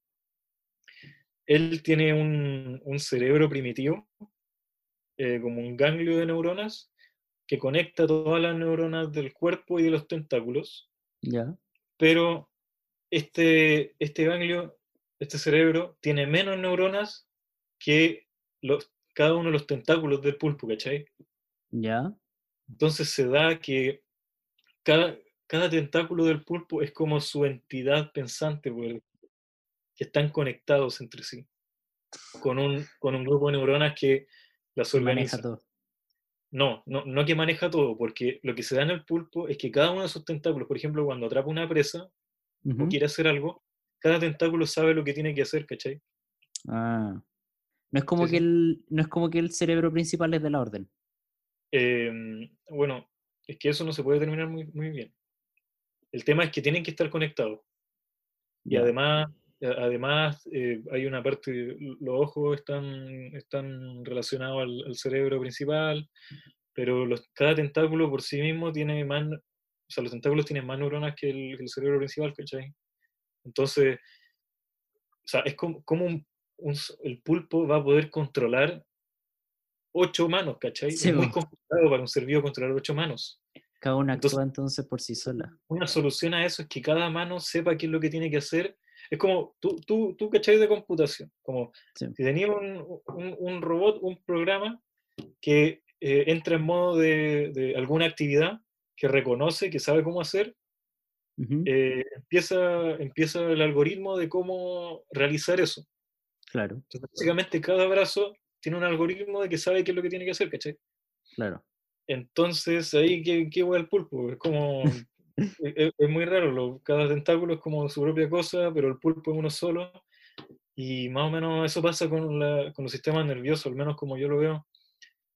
Eh, un sistema nervioso es una, una hueá compleja pero que por sí, por sí sola igual es capaz de funcionar. O sea, o sea, por sí sola igual es capaz de pensar. el, el, del ser humano está muy especializado. Obviamente por sí solo, eh, no, la parte para ver no podría hacer muchas otras cosas. Claro. Pero se han dado experimentos en donde en el cerebro humano, cuando se saca cierta parte del cerebro eh, relacionada a una habilidad vital, después otras partes del cerebro empiezan a, empiezan a, a, a ocuparse, sí, a reemplazarlo. Eso se puede oh. ver por escáneres que no sé cómo se llaman, donde ven la actividad cerebral cuando la persona hace tal distintas cosas. Eh, entonces el cerebro igual es capaz de adecuarse. Entonces eso lleva a pensar que uno, la identidad de uno mismo, es una ilusión. ¿cachai? Claro. En el sentido de que para la supervivencia para que el, animal pueda sobrevivir, tiene que creer que uno es una sola cosa. Yo soy yo. Y yo tengo que comer para mí, yo tengo que hacer tal yo tengo que sobrevivir, ojalá este animal no me coma a mí. Pero uno está hecho de de un conjunto de cosas. Uno es un conjunto de cosas, ¿cachai? Claro, como que al estar juntas forman tu ser. Claro, tú, tú, tú crees que eres una cosa, pero en verdad eres varias cosas que están trabajando juntas. Y tú podrías separar esas cosas, ¿cachai? Entonces, ahí eso te lleva a, ver que la identidad, como el, el ego, es, es una ilusión para la supervivencia.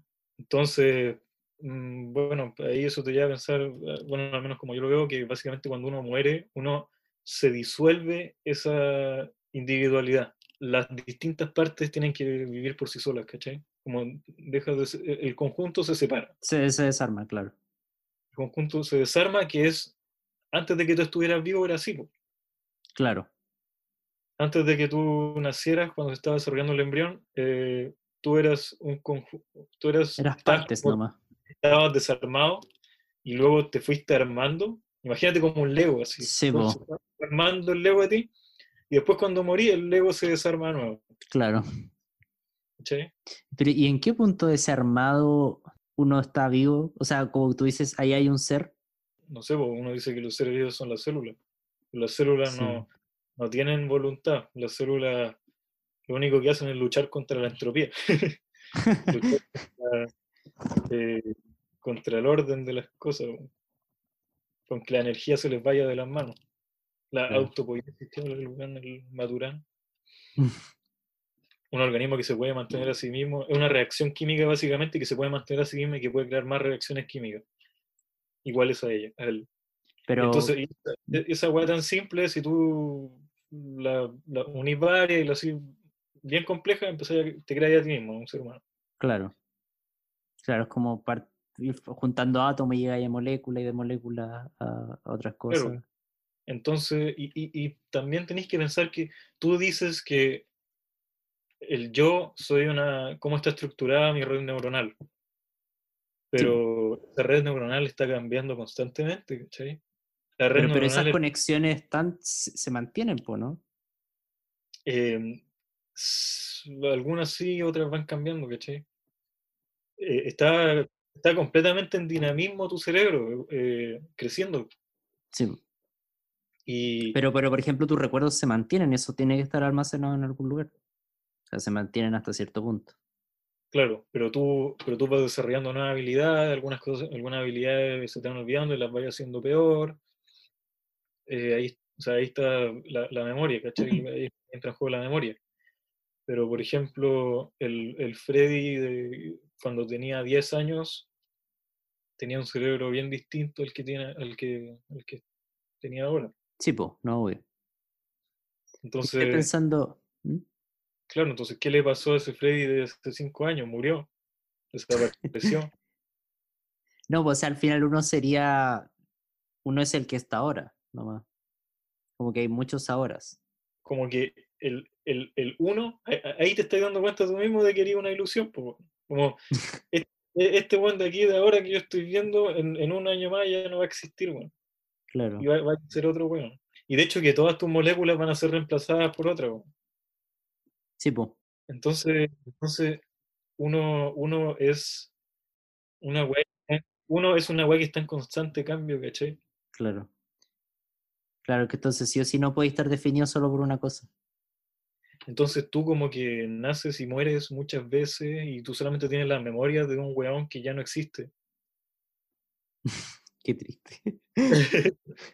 Pero puta, así, así es la weá. Entonces, entonces por eso la, idea de la muerte es una weá que nos cuesta tanto entenderla porque nosotros vemos todo desde la perspectiva de la ilusión del yo. ¿Pero, ¿por, qué, por qué choca? ¿Ah? ¿Por qué te choca lo de, por qué choca lo de la muerte con eso? Porque, porque tú piensas todo desde la perspectiva del yo, ¿cachai? Y el, y el yo es una weá que no tiene sentido, está todo el rato cambiando, es muy dinámico. Ah, claro. Este yo, tú estás, tú como instintivamente sientes que eres tú y que, que cuando mueres vaya a desaparecer, ¿cachai? pero en verdad eso ha ocurrido varias veces. E-, eres como, no sé, eso es como que te lleva a pensar como que uno es parte del todo. Claro. Uno es parte del- de la materia toda del universo, ¿cachai? Y que simplemente ahora estás teniendo una ilusión de que, de que estáis separados todo el resto. Es como, es como Evangelion. Sí, sí, estaba pensando lo mismo. Me encanta pensar estas cosas. Eh, yo creo que para ir cerrando, vamos con un último tema. Bueno, o sea, al principio éramos como más, más primitivos, después pasamos por una, una etapa más, un poco más desarrollada, ahora estamos por una etapa súper tecnológica y súper desarrollada. Como, ¿Vendrá algo más allá después? Como, no sé, una etapa espiritual o algo como de la humanidad completa. como espiritual. O sea, que dejemos de ser tan ahueonados como humanos, no sé. Mm, es que en verdad no es difícil proyectar hace tanto tiempo porque uno no, no, no, no tiene idea de cómo va avanzando la tecnología, cómo va a avanzar, ¿cachai? Sí, Eh, a ver, o sea, yo creo que es muy probable que uno vaya reemplazando las partes del cuerpo por más mecánicas, eh, porque una de las luchas más importantes que tenemos es como contra la vejez, sí, contra la muerte, porque uno quiere no morir. Eh, y como la mejor manera de lograr eso es eh, ir reemplazando por partes mecánicas cada vez que algo va fallando. Y quizá una mezcla entre eso y, y, y weas genéticas así bien locas. Eso es como muy a largo plazo. sí, po. Eh, pero en algún punto, no sé, bueno, quizá llegamos a hacer una mezcla de como de cyborg, así como algunas pequeñas partes humanas y muchas partes robots. Con volada metemos la, la, la, la conciencia del computador. Pero, ¿sabes qué? Eso de meter la conciencia del computador es básicamente crear un clon tuyo digital, weón. Así que, Sí, po. puta, es que ahí- empezáis de nuevo con la pregunta de quién es. sí, po, ¿qué es lo que estáis poniendo en el computador? ¿Y se Pero- podrá lograr la, la inmortalidad entonces? No creo. Es que siempre, siempre ponte tú, si- igual sería un robot inmortal, de repente te desconectas, se te acaba la batería y ahí quedaste. pues. Claro. O sea, Eh, claro, no, no vaya a ser como. Es que es como inmortal como naturalmente, por así decirlo. Porque, claro, obvio que te pueden matar si te pegan un balazo, quizás.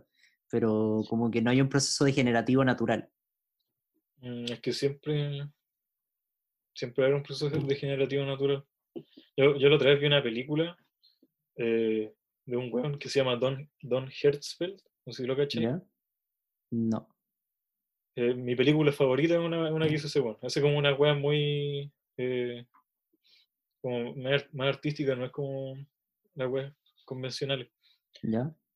Y, pero una que vi en donde era muy en el futuro, en donde habían vencido a la, a la mortandad, eh, en donde siempre como que iban haciendo clones tuyos y le iban pasando tu conciencia al clon siguiente, ¿cachai? Tu- tu Claro, eso es como tu mi memoria. concepto de inmortalidad.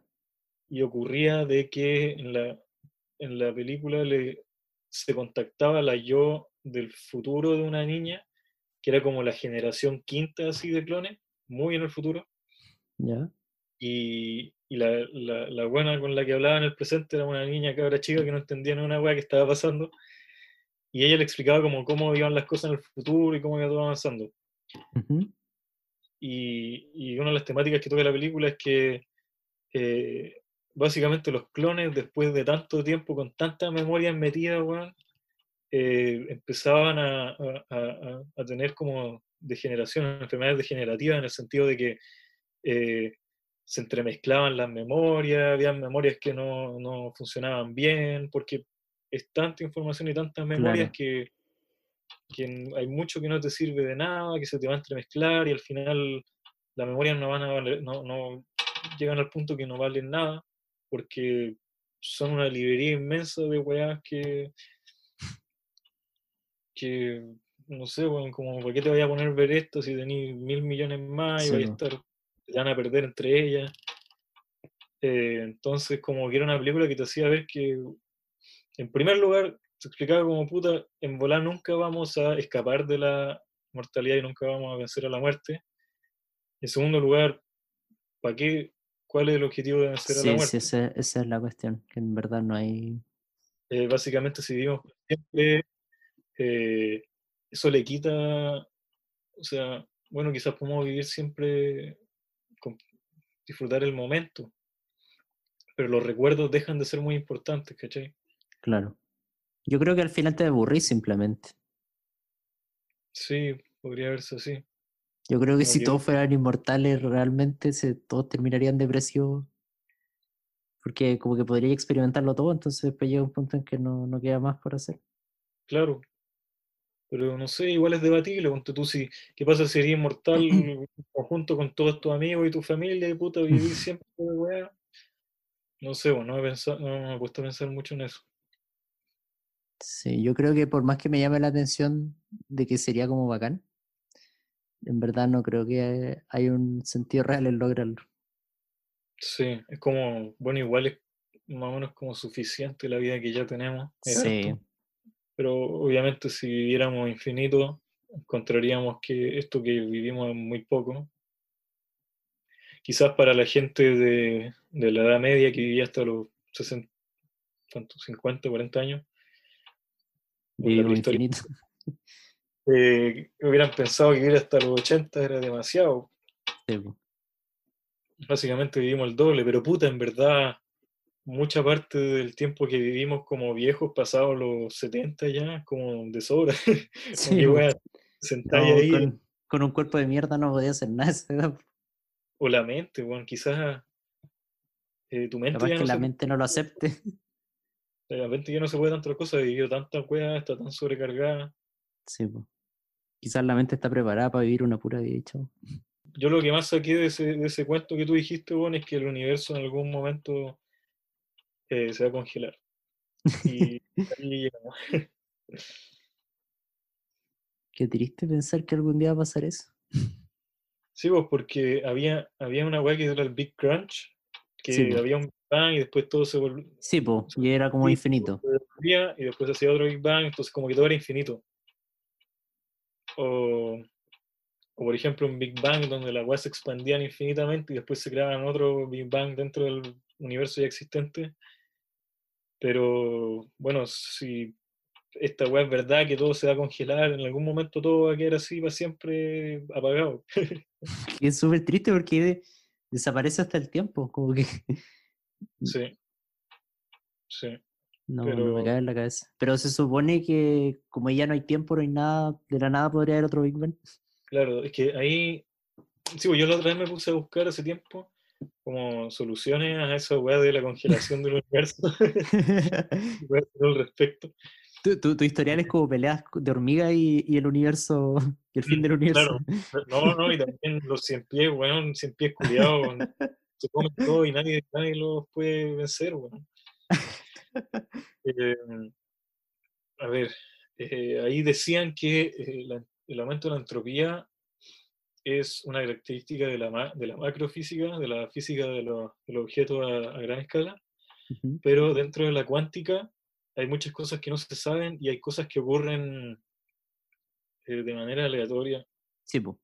Entonces es posible que, que quizás la entropía no, no sea, o sea, no, no tenga una regla tan, tan estricta a escala cuántica.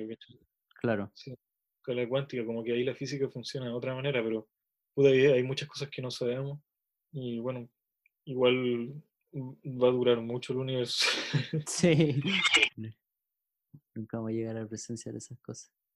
Hay un, hay un capítulo de History, creo que era, que mostraban como todo lo que iba a pas- ir pasando. Y como que te decían, como imaginemos una nave que lleva gente por todos estos millones y millones de años. Y te Mm. mostraban cómo iban desapareciendo las galaxias, después cómo, cómo se iban apagando todas las estrellas, se iban transformando en agujeros negros, después los agujeros negros comiéndose entre ellos, y después ya nada, así. Como que cuando lo vi cuando chico me- dejó así desolado. Te dejé al pico, te pudiste dormir, weón. Sí. No, y me imaginaba así como una nave, ya hipotética, así que, que pudiera estar en, en, en ese como post muerte hasta de los agujeros negros, como No. bueno, esa nave igual va necesita energía para seguir funcionando. Sí, necesitas energía para seguir comiendo, así que No, obvio, pues sí, es, es imposible, pero pensar en estar con una situación así era... Al final la, la solución que decían era como, como en un mundo, en un espacio, bueno, no hay espacio, no hay tiempo ni nada, de repente se podía abrir una puerta de la nada y llevarte a otro universo. Claro, o sea, la- hay web de dimensiones paralelas, universos paralelos, muchas webs que no sabemos. Sí, pues, Como esa web que había sacado Wolfram hace poco, sí, po, que hablaba de. No, pues no hablaba de seremos una simulación. En verdad es. En verdad es inconsecuente esa. Si es que somos una, simulación, no cambia nada. Puta, a mí me dolería saber que soy una simulación. Es que, es que ahí, ahí siento que sí perdería, bueno, no tengo sentido la vida, pero siento como que ahí sí daría todo lo mismo. Pero tal vez sí da todo lo mismo. Pero siento que si me dijeran que soy una simulación, sí lo... Yo creo que es por el hecho de, de ser como más esencialista que existencialista. Es como que me dolería que me dijeran que soy una simulación. Porque como que ahí perdería todo sentido. Es que, Como ¿qué que sí. Es que yo siento que ahí diría, entonces puedo hacer cualquier weá, como que da lo mismo todo. No, no, No, no voy a pues, llegar a nada. nada, no cambia nada. Igual puedes morir, igual la gente que la gente cercana a ti tiene sentimientos, weón, y, y te siguen queriendo, y tenés tu trabajo, y, todas ¿y las si- cosas importan. Pero según yo, si, te, si le dijeran así como a todas las personas que son una simulación, según yo la sociedad se va a la mierda. No creo que la gente diga, siga comportándose normal. O por lo menos un grupo de personas, yo creo que no. Pero, por ejemplo, si fuera una, si fuera una simulación, ¿por qué haría cualquier weá? ¿Por qué? Tú pondrías a hacer cosas. no sé cómo expresarlo. Porque soy un código, o sea, no, no influye en lo que haga, no, no, no existo, no sé. O sea, sí existo, pero no. Pero soy. El weón puede apagar su, su computador y desaparezco. No, bueno, eso, sería como el final del universo, pero eso, bueno, en cualquier momento puedes morir en la misma weá. Puta madre. En verdad, no tiene sentido saber si sería una simulación o no, no, no cambiaría nada. No sé, en volar una weá de es que, es que, es que yo siento, pues, capaz, no sé, o, o de ego, no sé, porque siento que diría, ya, ¿para qué estoy haciendo lo que hago entonces? Soy solo una Sí, línea en sí. un computador. Pero, puta, ¿qué pasa si el que te está simulando también es una simulación? De hecho, si, esa es la wea que me decía, si somos una simulación, se genera ese loop culiado de, Sí, de simulación claro. y ya, y ahí a mi cerebro no daba. calcular probabilidades, pero en verdad no, no cambia nada, así que una, una simulación no, en verdad es como, eh, yo, yo encuentro que esa weá es como un ejercicio mental, weón, es como un ejercicio filosófico para ponerte a pensar, pero que no cambia nada.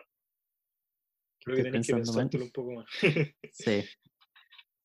Sí, porque hasta ahora siento que me dolería. Pero quizás es que debería reflexionar qué es lo que me dolería de que, de que fuera una simulación. quizá. Hoy lo que yo encontré más pico en lo de Wolfram era que eh, el espacio eran como las conexiones, las redes que se armaban, y que la materia eran como lugares donde se entrelazaban conexiones, Sí, como cúmulos, clusters. Entonces, básicamente, la materia estaba hecha de espacio. Sí, pues era, yo era espacio. Concha tu madre. En- en la real. O sería para pico que esa weá fuera real. Porque tú cachai esa web de la materia oscura, la energía oscura, que son, Sí, po. son relojes. Que la energía oscura es como energía intrínseca al espacio, es como el espacio genera más espacio. Y la materia oscura no, son, son simplemente son como Ah. clústeres gravitacionales que no podemos ver. Que, que no hay materia que. Pero esa weá de el espacio genera más espacio es como. Ah, como la weá de Wolfram. Claro. Seguimos avanzando. Puta, creo que lo, me gustaría que alguna de todas las teorías y cosas que uno se plantea las pudiera confirmar antes de morir. Antes de morir. Sí, Sería- saber si alguna, alguna de tantas de las cosas que uno piensa son reales. o. Sí, sería Estamos en bonito. una, estamos en una época en la que tal vez lo logremos. Si es que no, no ha empezado una tercera guerra mundial o algo. Que pillemos vida en otros planetas. weón. Yo, yo estoy palpico cuando veo la, en, en Marte que descubren agua. y cosas. Sí, sí, esa cuestión también me emociona Sí, caleta. porque Cualquier, cualquier tipo de vida, en verdad, si no, no tiene por qué ser marcianitos bailarines. pon- pone mucha presión a que quizás seamos la única, el único ser vivo del universo. Al menos de los pocos. Sería triste. Sí. No, pero en bola hay otros que se están formando recién, pues sí. No, es que, es que si fuéramos los únicos, únicos, únicos, no, no podría ser casualidad. no, voy a, no, no quiero volver a ese tema, pero es que sería demasiado que siento que si fuéramos los únicos completamente del universo, me, me, me costaría demasiado creer que somos una casualidad. Tampoco, tampoco, yo me siento, me considero agnóstico, entonces no, tampoco sabría decirte si hay algo que nos creó ni nada, pero puta, no sé. Mm.